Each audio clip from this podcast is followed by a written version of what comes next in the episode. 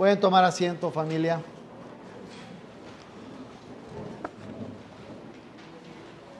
Esta noche vamos a estar nuevamente con el Evangelio de Lucas, capítulo 29, versículos del 28 al 36.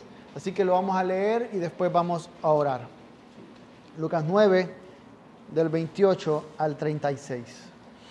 Y como ocho días después de estas palabras, Jesús tomó con él a Pedro, a Juan y a Jacobo y subió al monte a orar. Mientras oraba, la apariencia de su rostro se hizo otra y su ropa se hizo blanca y resplandeciente. Y de repente dos hombres hablaban con él, los cuales eran Moisés y Elías, quienes apareciendo en gloria hablaban de la partida de Jesús que él estaba a punto de cumplir en Jerusalén. Pero sus compañeros habían sido vencidos por el sueño, pero cuando estuvieron bien despiertos, vieron la gloria de Jesús y a los dos varones que estaban con él. Y al retirarse de ellos de él, Pedro dijo a Jesús, Maestro, es bueno quedarnos aquí. Hagamos tres enramadas, una para ti, otra para Moisés y otra para Elías. Pero Pedro no sabía lo que decía. Entonces, mientras él decía esto, se formó una nube que los cubrió y tuvieron temor al entrar en la nube. Y una voz salió de la nube que decía, este es mi hijo, mi escogido, oigan a él. Después de oírse la voz, Jesús quedó solo. Ellos mantuvieron esto en secreto, por aquellos días no contaron nada de lo que habían visto. Señor Dios, verdaderamente es un gozo saber que tú nos permites conocer tu palabra y conocerte a ti a través de ella. Y es justamente lo que te pedimos y lo que yo, en este momento que voy a presentar la palabra, te pido que no esté confiando en mí, que no salga de mí nada que vaya a hacer daño a tu iglesia, sino solo aquello que le edifique. Y cada uno de los que están escuchando tenga la mejor actitud, de modo que puedan glorificarte, escuchando y actuando según lo que tú nos dices en tu palabra. En nombre de Jesús. Amén. Últimamente me he estado convirtiendo en un devorador de biografías o documentales biográficos. Uno que vi recientemente eh, en una plataforma, que no le voy a dar publicidad a la plataforma, entonces no voy a decir cuál, pero uno que vi recientemente es acerca de la vida de Roberto Bayo. Roberto Bayo, para los que tendrán mi edad, sabrán que fue un futbolista italiano. Y en el Mundial de Estados Unidos 1994, Bayo estaba a punto de tirar el último penal en la primera final de un Mundial que iba a definición por penales. Y cuando él estaba allí, si fallaba, en esa final que era contra Brasil, si fallaba, Brasil era campeón. Y la presión que él tenía era dar alegría a su pueblo, a su nación, y luego una promesa que había hecho a su padre. Sucede que muchos años atrás, en 1970, en México, la final fue Brasil-Italia, y Brasil barrió 4 a 1 a Italia. El papá Roberto estaba tan enojado y el papá Roberto le contó que cuando estaba tan furioso, este niño de tres años, Roberto Bayo, le dijo, papá, cuando yo sea grande, voy a ganar el mundial contra Brasil para ti. Roberto vino y pateó el penal y falló. Brasil campeón. Eso les desencadenó muchas situaciones, mucho malestar. Y un día hablando con su papá mientras cazaban patos, y en un momento de desesperación de Roberto, de la frustración que los años habían traído por eso que había fallado, le dijo, te fallé, no pude darte el mundial contra Brasil. Y el papá le dijo, Roberto, tenías tres años. Antes de que terminara el primer tiempo te quedaste dormido a mi lado. Y eso yo lo inventé. Porque cuando estuviste a punto de retirarte del fútbol, te quería dar algo que te motivara. Roberto le dijo, me estás diciendo que aquello que ha definido mi identidad y mi misión ha sido una mentira. Hoy vamos a ver todo lo contrario. Hoy vamos a ver cómo Cristo, con promesas eternas, verdaderas, dadas en la Trinidad, lleva a cabo su identidad y la misión que Él tenía a causa de su identidad. Y lo vamos a estar viendo desde un punto, básicamente, que es acerca del testimonio de la misión de Cristo. Ustedes recordarán que José estuvo exponiendo anteriormente acerca de la identidad de Cristo. ¿Quién, quién, eres? ¿Quién dice la gente que soy yo? El Cristo. Y él identificó ahí o dio a conocer pues que había una misión, ir y morir por muchos. Y ahora, ligando a esto, el texto que, estamos, que tenemos ante nosotros inicia diciendo que ocho días después, ligándolo a la narración anterior, dando testimonio de la identidad y de la misión de Cristo. Y lo primero que encontramos es algo que también se señaló anteriormente ante ustedes, es que Lucas menciona mucho acerca de oraciones. Jesús fue a orar en varias ocasiones. Hace algunos días estaba en mi casa lavando platos, como buen lavador de platos que soy, y de pronto vi por la ventana un relámpago. Fue fuerte. Yo dije, viene un trueno tremendo. Y así fue. Las oraciones que tenemos cuando dice que Jesús está orando es como ese relámpago de que viene un trueno de que algo va a suceder. Así que cuando estemos leyendo y digamos que Jesús fue a orar es que, uy, viene un trueno, que viene, que viene. Y es lo que pasa a señalarse de acá. Viene Jesús con su escuadrón SWAT, si podemos decirlo de alguna forma, con esas tres personas que eran muy cercanas a él, y se va a orar. Y cuando está orando, sus discípulos caen vencidos por el sueño, se duermen. Pero en eso que están dormidos ellos, aparecen Moisés y Elías. Yo creo que muchos de ustedes están familiarizados con la expresión representante legal. Cuando se crea una empresa, hay alguien que se designa como representante legal, porque no van a ir todos los empleados de esa empresa a firmar un contrato o a pagar impuestos, sino que va alguien a quien la empresa le da la responsabilidad de representarlos. Pues Moisés y Elías son representantes legales, por decirlo de alguna forma, de la ley y de los profetas. Ellos están ahí para señalar, para apuntar y decir, la ley y los profetas estamos dando testimonio de que Cristo es Cristo y que su misión es verdaderamente su misión. Están ahí para hacerlo. Y nosotros podemos ver, haciendo un repaso breve de algunos aspectos, que por ejemplo en Malaquías 4 se nos dice, Acuérdense de la ley de mi siervo Moisés, de los estatutos y las ordenanzas que yo le di en Oreb para todo Israel. Yo les, yo les envío al profeta Elías antes que venga el día del Señor, día grande y temible. El Señor está colocando desde antes ya una, un sabor de boca de Moisés y Elías, de ellos como representantes de la ley y los profetas. Pero esto nos queda ahí. Podemos ver en el camino de Maús, cuando van aquellos discípulos tristes porque Cristo ha muerto, que Jesús se aparece ante ellos y comienzan a platicar. En un momento Jesús, en Lucas 24, 27, dice que comenzando Jesús por Moisés y continuando con todos los profetas, les explicó lo referente a él en todas las escrituras. Comenzó a mostrar nuevamente que él estaba presente en la ley y en los profetas que no eran solamente historias que se dieron para el tiempo, que tal vez se ayudaron y tenían un propósito en el tiempo en el que fueron entregadas, pero tenían una misión superior, que era mostrar y apuntar a Cristo. De hecho, podemos ver esto también sucediendo con Pablo cuando está con el rey Agripa, dando testimonio acerca de su labor para Cristo, su labor con Cristo. Y él señalando en Éxodo 26, indicando en una parte, Así que habiendo recibido ayuda de Dios, continúo hasta este día testificando tanto a pequeños como a grandes, no declarando más de lo que los profetas y Moisés dijeron que sucedería, que el Cristo había de padecer y que por motivo de su resurrección de entre los muertos, él debía ser el primero en proclamar luz tanto al pueblo judío como a los gentiles. Y si queremos todavía tener un poco más de sabor de, lo que, de, de esta verdad, de cómo la ley y los profetas dan testimonio de quién es Cristo, el mismo Pablo, ahora enseñando a creyentes, en Romanos 3:21 dice, pero ahora, aparte de la ley, la justicia de Dios ha sido manifestada, confirmada por la ley y los profetas.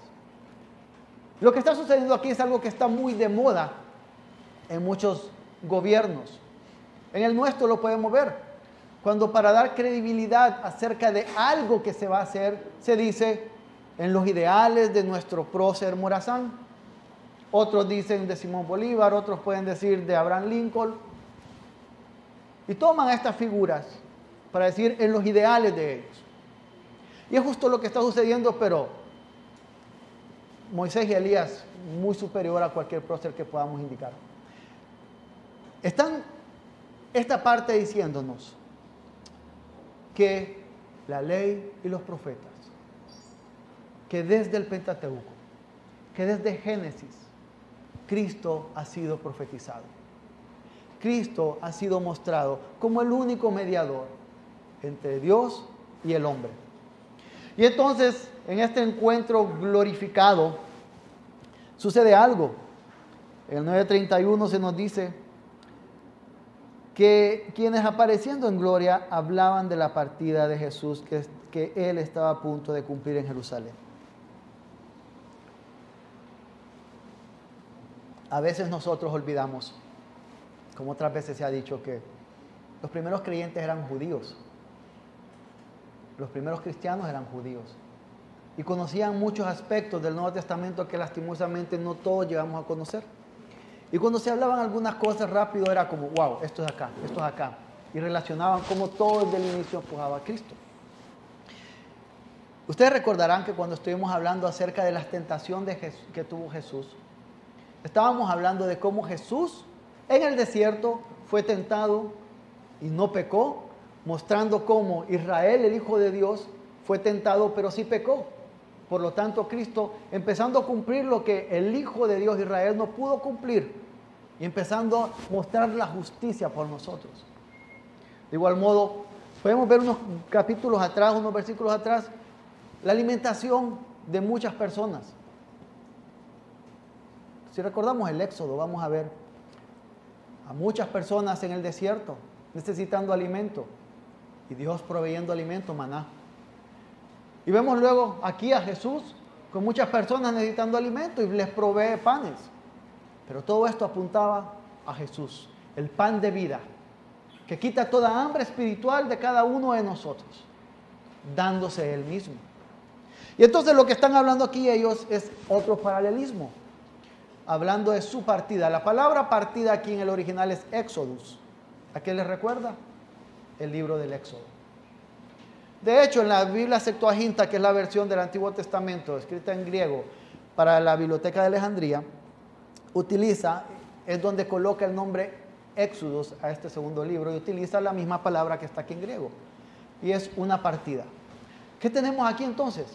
Tenemos unos paralelismos que nos muestran primero la incapacidad de un pueblo, la incapacidad de la iglesia del Antiguo Testamento en una marcha hacia una tierra prometida, pecando en el camino, siendo infiel en el camino y a la iglesia del Nuevo Testamento andando hacia la Nueva Jerusalén, pecando en el camino, fallando en el camino. Pero un Cristo que va y afirma, veremos más adelante en las próximas predicaciones, que afirma su rostro hacia Jerusalén y dice, para allá voy, no pecando, logrando lo que estos otros no logran, y de modo que le está imputando su justicia a estos. Y esto está mostrando, a esto está empujando aquí. Y hay algo importante que tenemos que ver, porque a veces alguien dice, los paralelismos estos son sacados de abajo de la manga o, son inventados. Si nosotros vamos a Éxodo 11, en donde sí está ese famoso ah, Salón de la Fama de la Fe, como se le dice. De los versículos 13 al 16 leemos, todos estos murieron en fe, sin haber recibido las promesas pero habiéndolas visto desde lejos y aceptando con gusto, confesando que eran extranjeros y peregrinos sobre la tierra, porque los que dicen tales cosas claramente dan a entender que buscan una patria propia. Y si en verdad hubieran estado pensando en aquella patria de donde salieron, habrían tenido oportunidad de volver. Pero en realidad anhelan una patria mejor, es decir, la celestial. Por lo cual Dios no se avergüenza de ser llamado Dios de ellos, pues les ha preparado una ciudad. Este salón de la fama estaba pensando en ir hacia un lugar, una tierra prometida, a la cual llegaron y se dieron cuenta de que no era tan hermosa como esperaban, porque aún no era una tierra prometida redimida. Que esta estaba apuntando a la tierra prometida, redimida, la nueva Jerusalén que desciende de los cielos para que podamos morar en ella. Entonces lo que está mostrando aquí es que este ir de Jesús es todavía más luces, más destellos de cómo Cristo comienza a cumplir aquello que nosotros no podemos cumplir y nos lo imputa, nos lo da, nos lo asigna sin ningún merecimiento.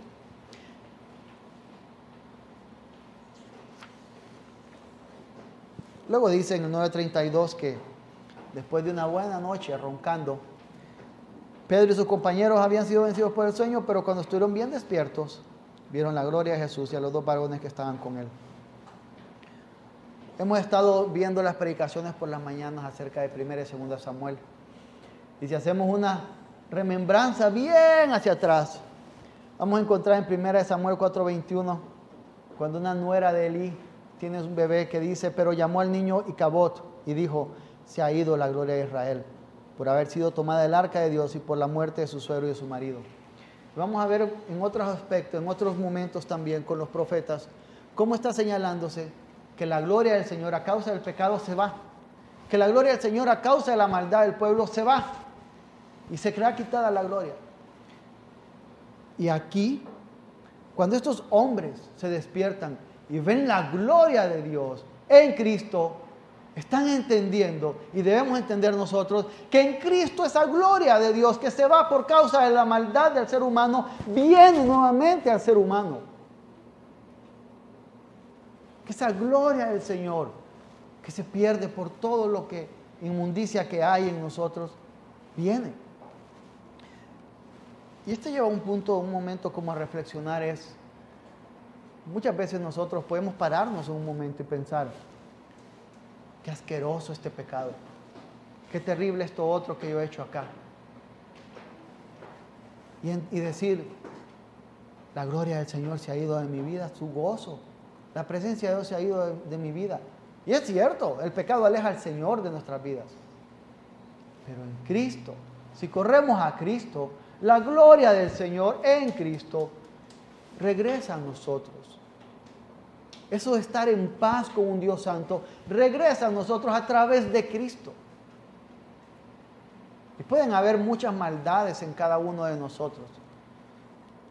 Podemos haber hecho muchas cosas terribles.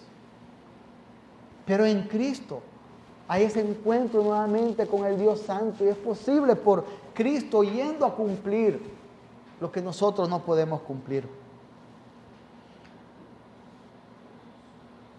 Luego vemos que Pedro dice en el 9:33 y al retirarse ellos de él, Pedro dijo a Jesús, Maestro, es bueno quedarnos aquí. Hagamos tres enramadas, una para ti, otra para Moisés y otra para Elías. Pero Pedro no sabía lo que decía. Cuando yo leí esto, esta parte de Pedro es como, así soy yo un montón de veces. Y, recordé a mi mamá diciéndome, cállate cipote que vos no sabes lo que decís. Y a veces todavía a esta edad no sé lo que digo. Y no suele suceder que por emotividades, que por una emoción salimos y decimos la primera cosa que querramos, y no necesariamente es una como cosa sin sentido, pero que tal vez no viene al lugar. Pero ¿qué pasó? ¿Por qué Pedro estaba? ¿Por qué dice la narración que Pedro no sabía lo que decía? Recordemos que capítulos, versículos atrás, se ha dicho la misión de Cristo y su identidad. Entonces, si Cristo se queda, si Jesús se queda con Pedro ahí, haciendo estas enramadas que eran como unos tabernáculos para estar ahí juntos, Cristo nunca bajaría ni se enfilaría hacia Jerusalén para cumplir su misión y permitirnos disfrutar después una gloria eterna. Esto es lo que no estaba viendo él. Y luego estaba queriendo hacer a Cristo con la misma enramada que Moisés y Elías, que aunque muy en gloria estuvieran ellos, Cristo es superior a la ley y a los profetas y a cualquiera de nosotros. Y por eso es que Pedro no sabía lo que estaba diciendo. Y después de esto, ¿qué sucede? El 934, entonces mientras él decía esto, se formó una nube que los cubrió. Y tuvieron temor al entrar en la nube. Y una voz salió de la nube que decía, este es mi hijo, mi escogido, oigan a él. Después de oírse la voz, Jesús quedó solo. Ellos mantuvieron esto en secreto. Por aquellos días no contaron nada de lo que se había visto.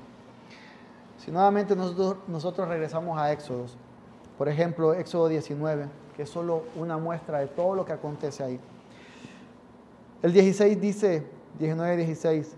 Y aconteció que al tercer día, cuando llegó la mañana, hubo truenos y relámpagos y una densa nube sobre el monte y un sonido tan fuerte de trompeta que hizo temblar a todo el pueblo que estaba en el campamento.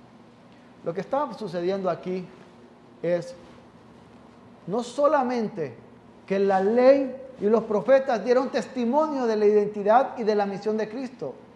Es Dios, la presencia de Dios, de la forma como se manifestaba en el Antiguo Testamento, en el Éxodo, manifestándose aquí para dar también testimonio de la identidad y de la misión de Cristo. Y vemos paralelos. Están en un monte, hay una nube, hubo temor, fue por la mañana y la terrible, la temible presencia de Dios estuvo ahí. Y esto es lo que cuando yo leo este tipo de cosas me hace pensar en las personas que dicen que han tenido una visión o algo de Dios y que se, toman, pues ponen a tomar café con Él tranquilos y, y querer galleta o de cuál. La presencia del Señor es temible porque es santo santo, más allá de lo que nosotros podamos definir como santo. O sea, nos quedamos cortos de la presencia temible y santa del Señor. Pero ¿qué está diciendo? Este es mi hijo. Salmo 2 dice, ciertamente anunciaré el decreto del Señor que, mi, que, dijo, que me dijo, mi hijo eres tú, yo te he engendrado hoy. Cuando dice, y cuando después los primeros lectores de Lucas toman y están leyendo y dicen, mi hijo, Ok, el Señor en el Salmo ha decretado y ha dicho, había un salmo mesiánico y hablaba de su Hijo. Está dando testimonio de la identidad y de la misión de Cristo. Mi escogido, Isaías 42.1, este es mi siervo a quien yo sostengo, mi escogido en quien mi alma se complace. Está señalando, está utilizando estas palabras que eran comunes para entender la identidad de aquel que había de venir para darlos al pueblo, para darlos a los primeros creyentes. Pero una vez que les dice acerca de y les confirma la identidad, les dice algo, oigan a Él. Ok, estoy dando testimonio, también la ley y los profetas dan testimonio de la identidad de Cristo, de la misión de Cristo, así que oiganlo. Y podemos en esa parte nosotros regresar atrás y ver cómo, por, ejemplo, en Lucas 9 del 23 al 24 dice, si alguien quiere seguirme, niéguese a sí mismo, tome su cruz cada día y sígame, porque quiere salvar su vida, la perderá, pero el que quiera, pero el que pierda su vida por causa de mí, ese la salvará.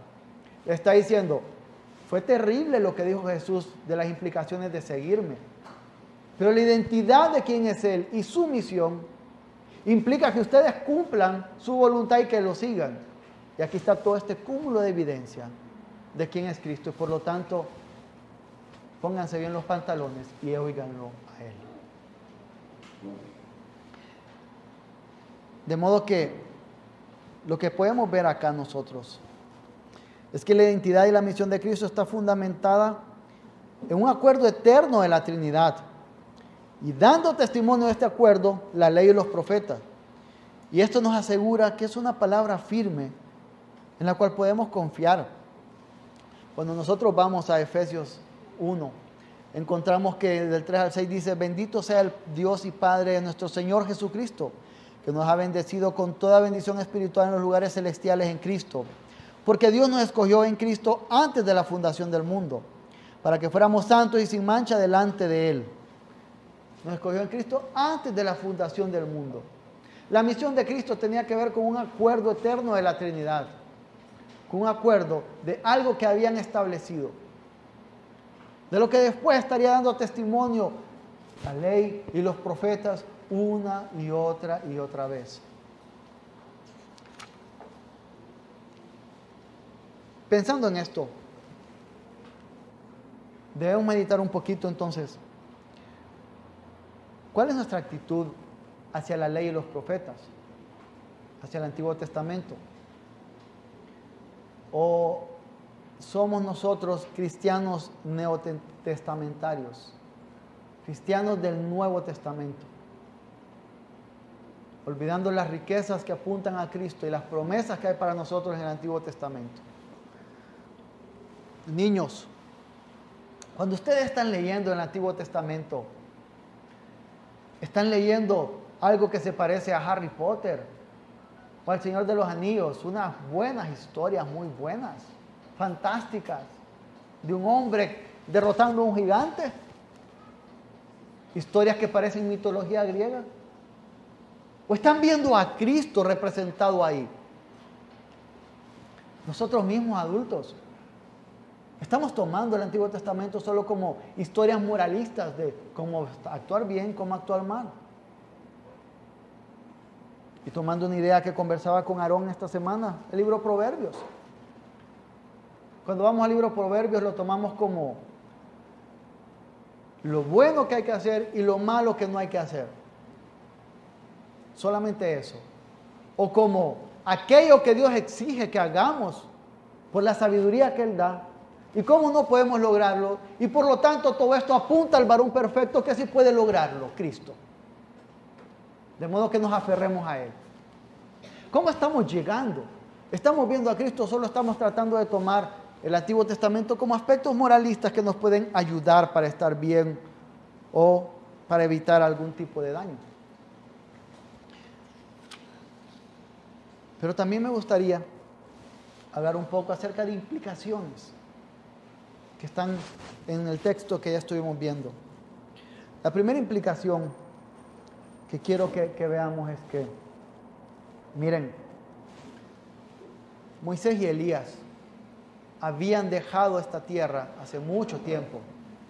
Moisés hace más de 1400 años para ese momento había muerto. Elías hace más de 800 años había sido tomado al cielo. Es más, de Moisés que sabemos que murió, yo estoy súper seguro que ni siquiera los gusanos que se comieron su cadáver existían ya. Pero él estaba ahí glorificado. Ambos estaban ahí glorificados. Y esto nos, nos debe hacer pensar, por ejemplo, en Romanos 8:30. A los que predestinó, a estos también llamó. A los que llamó, a esos también justificó. A los que justificó, a estos también glorificó. El Señor ha prometido que si hemos de seguirle obedeciéndole en Cristo, nuestros cuerpos han de ser glorificados en algún momento. Y todas las penumbras que pasamos muchas veces, las luchas que pasamos con nuestros cuerpos, enfermedad, preocupación, estrés, dolor, muchas cosas, desaparecerán y tendremos cuerpos glorificados a causa de Cristo. Pero hay algo más con Moisés y Elías. Yo estoy seguro que no habían ni siquiera de esas fotografías impresas de las viejitas de, que se corría un cartucho o algo así. Pero Pedro y los demás supieron que eran Moisés y Elías. Nosotros vamos a saber quiénes son las personas que están allá. Aquí de lo que yo alcanzo a saber, sé que hay abuelos, abuelas, padres, hermanos, esposos, hermanas, tíos que han fallecido en el Señor. Y esto nos está mostrando, tiene la implicación de mostrarnos que les veremos nuevamente y sabremos quiénes son. Pero también tiene otra implicación para nosotros. Un día dejaremos esta tierra, un día moriremos y los que amamos quedarán acá. Pero aunque vamos a un mejor lugar porque estará la presencia de Cristo, además de la presencia de Cristo sabemos que cuando los que dejamos acá lleguen allá, nos van a conocer y vamos a conocerlos. Esa es una esperanza que el creyente tiene en Cristo y a causa de Cristo y por Cristo.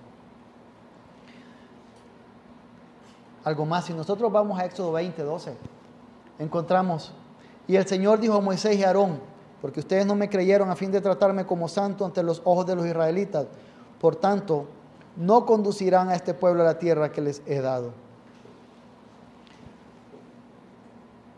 Y Moisés no entró a la tierra prometida. Moisés lo mejor que pudo ver de la tierra prometida fue subir a un monte y alcanzar a verla. Pero aquí estaba Moisés, glorificado, en la tierra prometida celestial, mostrando al Señor cómo restaura, mostrando al Señor cómo en Cristo restaura. Y nuevamente, si ha habido algo en la vida de cada uno de ustedes, si hay algo en la vida de cada uno de ustedes que está martillándole pecaminosamente ahí, hay restauración en Cristo. Si hay algo que les golpea la cara día tras día diciéndole, vas alejado, vas a estar lejos de la presencia del Señor, hay redención en Cristo Jesús. Y podemos tener esperanza. Otra implicación que me gustaría mostrar es, no fue en vano, aún sin saber por qué lo, lo que decía, hubo una emoción en Pedro. Es como, wow, es gloria. Jesús, Moisés, Elías, es gloria. Qué hermoso esto. Y fueron instantes, fueron momentos de gloria. Y esto apunta a una gloria eterna que disfrutaremos, pero también apunta otra gloria que disfrutamos cada domingo aquí. Estar aquí en el día del Señor, juntos como familia, es un pedacito de la eternidad, no es una frase sin sentido o cursi. Es una frase que tiene mucho dentro. Porque cuando estemos en gloria estaremos nosotros con otros creyentes de otras épocas juntos, disfrutándonos. Y por eso debemos anhelar estar aquí. Por eso debemos anhelar desde el lunes, el día del Señor, desde el martes, el día del Señor, y así para llegar a ese momento, ese pedacito de eternidad, ese pedacito de gloria que podemos disfrutar. Para ir terminando, nos dice la narración, después de oírse la voz, Jesús, de oírse la voz, Jesús quedó solo. Ellos mantuvieron esto en secreto por aquellos días, no contaron nada de lo que habían visto. Ya no estaba Moisés, ya no estaba Elías, no había nube, no había voz, solo Cristo. Y Cristo estaba ahí. Después de esa experiencia emotiva fuerte, Cristo estaba ahí. Nosotros no tenemos que estar viviendo de momentos emotivos tras momentos emotivos. Sino que bajo la convicción de que cuando todos se habían ido, Cristo está ahí. Y Cristo es suficiente. Si Cristo está ahí es suficiente.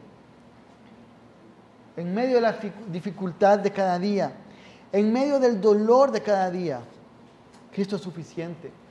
Y Cristo es nuestra única esperanza. Colosenses 1.27 dice, a estos Dios quiso dar a conocer cuáles son las riquezas de la gloria de este misterio entre los gentiles que es Cristo en ustedes, la esperanza de gloria. Creyente, si en verdad usted es un creyente, Cristo es esperanza. En medio del dolor que pueda estar teniendo o que tendrá, o, ante la ausencia de emotividad, la convicción de que Cristo está ahí es esperanza. Pero si usted, si alguno de los que está acá no ha conocido al Señor, no ha entregado su vida a Cristo, no ha rendido su voluntad a Cristo, lo que estamos viendo es desesperanza. Porque verdaderamente no sé a qué puede aferrarse. En esta tierra y en la eternidad. Este hombre, Roberto Bayo, basó su vida en una mentira. Cristo pasó su vida en una verdad eterna. Una verdad eterna que nos da esperanza. Tienen cada uno de ustedes esa esperanza. Oremos.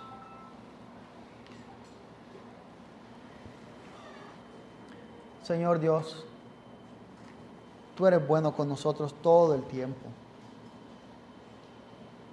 Y ver cómo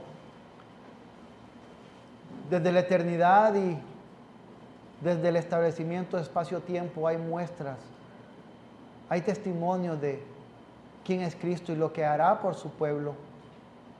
Es algo que nos da esperanza. Permítenos recordar eso siempre. En medio de la tristeza, en medio de creer que nadie nos quiere, en medio de creer que no hay solución para las cosas, cuando estemos a punto de partir de esta tierra o cuando los que amamos partan de acá, que podamos recordar que tenemos esa esperanza en Cristo. Oh Dios, y si hay alguien aquí hoy que aún no tiene esa esperanza en Cristo, que pueda aferrarse a Él. Porque tú, un corazón contrito y humillado, no rechazas. A no vivir bajo tus verdades cada día, gozándonos en ti y glorificándote. En nombre de Jesús. Amén.